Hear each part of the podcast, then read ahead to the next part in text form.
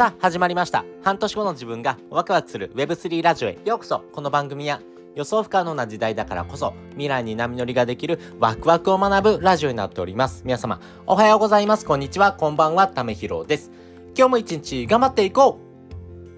うということで今回はですね、損するリスクを低くする投資というお話をですね、したいなというふうに思っております。皆さんはですね、投資をしてますでしょうか？やはりですね、損するっていうリスクは極力避けたいですよね。やっぱり損するって嫌ですからね。でもですね、この損をするかどうかって正直わかんないし、ちょっと怪しいし、ちょっとどう、どうなのって思ってる人もですね、いると思いますんで、えーこの投資についてですね、えー少しですね、お話をしていこうというふうに思っております。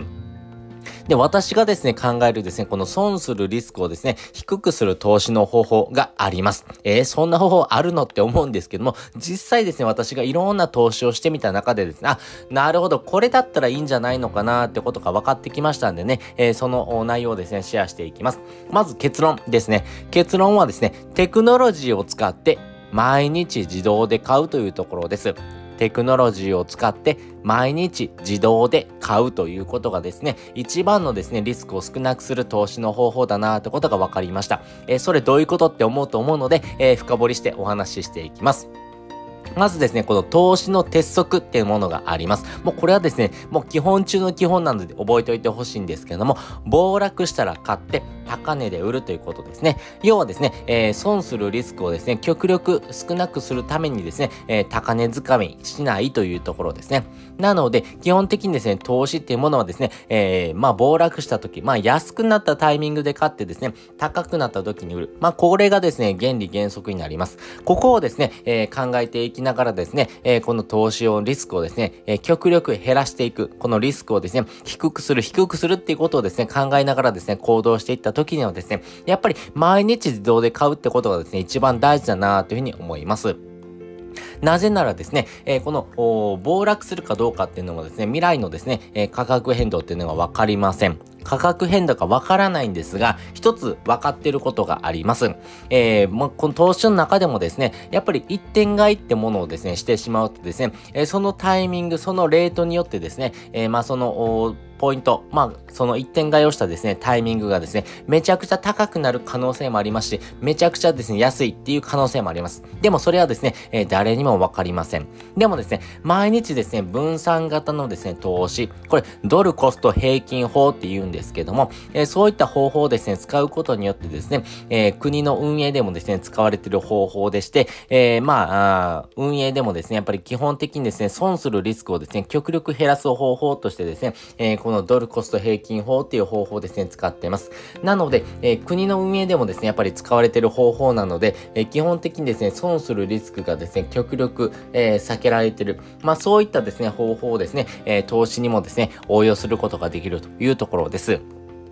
で、このドルコスト平均法なんですけれども、基本的にですね、国の運営ではですね、4分割をして買っております。え4分割、これどういうことかというとですね、えー国内のですね、株、債券、そして海外のですね、株、債券、っていうような形でですね、4分割することによってですね、えーどこかがですね、上がってですね、どこかが下がった場合ですね、えーそれをですね、吸収してくれる、まあ損する部分をですね、えー得するものでカバーしていくような形ですね。なので、一本足っていうものはですね、やっぱり、えー、ふらふらしてですね、やっぱり、えーなかなかですね、安定しないですよね。例えば、椅子とかでもですね、足がですね、4本あるからですね、安定するのであってですね、足が1本だけだとですね、やっぱりバランスって難しいですよね。まあそういうふうにですね、えー考えていくとですね、複数の柱を持っておくってことが大事ですし、そういったポイントによってですね、やっぱり一点買いをするよりもですね、毎日コツコツとですね、購入するっていうのがですね、非常にいいのかなというふうに思っています。特にですね、ビットコインとかですね、この仮想通貨周りですね、まあ、このあたりをですね、えーこのドルコスト平均法でですね、買っていくのがですね、一番いいのかなと思います。まあ、積み立て NISA とかもそうなんですけども、基本的にですね、毎日コツコツとですね、えー少しずつ買っていく。これがですね、損するリスクがですね、めちゃくちゃ少なくなりますし、まあね、高値でですね、えー価値がですね、どんどんと上がっていくフェーズになっていくというところです。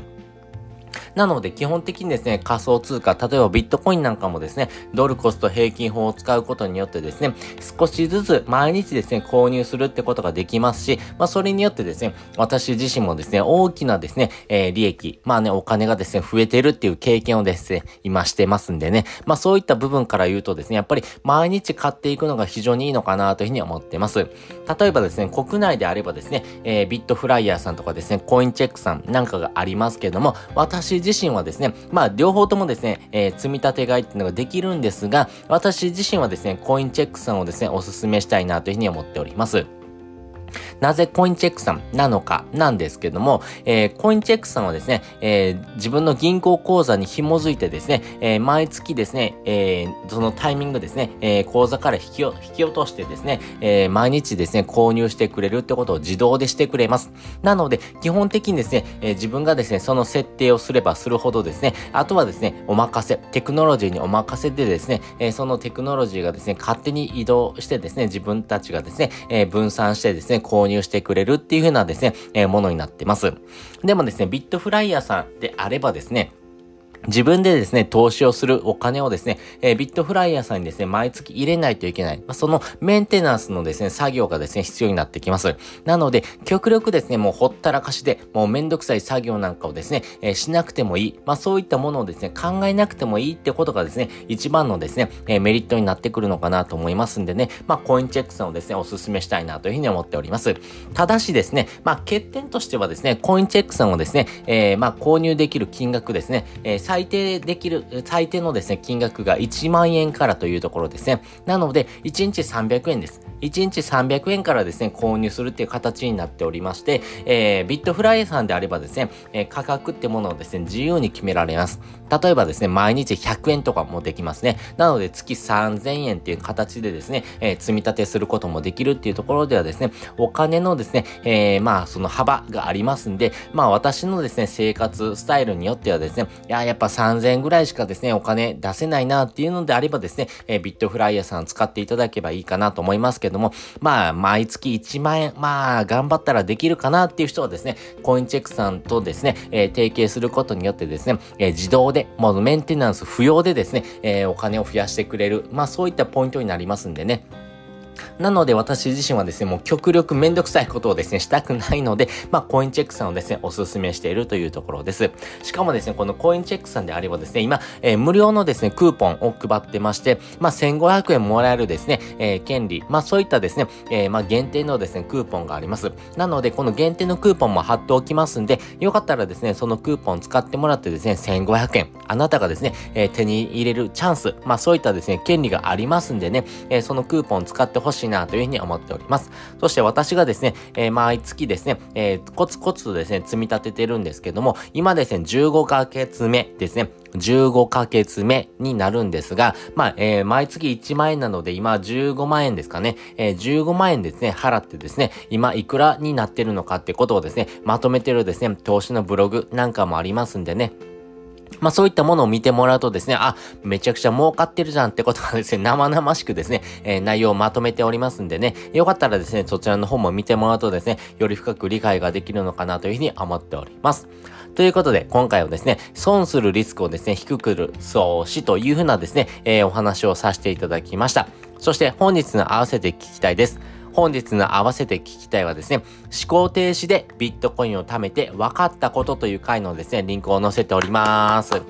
皆さんはですね、ビットコイン買ってますか？まあ、買ってない方もですね、正直いると思うんですが、この思考停止でですね、ビットコインを貯めてですね、あ、なるほど、こういうことねってことがですね、ちょっと分かってきましたんで、えー、その内容をですね、えー、深掘りしておりますんで、よかったらですね、そちらの方も聞いてもらうとですね、より深く理解ができるのかなというふうに思いますし、お金を増やすチャンスってものがですね、そちらの方にもですね、えー、情報としてですね、まとめておりますんで、よかったら覗いてみてください。ということで、本日もですね、お聴きいただきましてありがとうございました。また次回もですね、よかったら聞いてみてください。それじゃ、またね。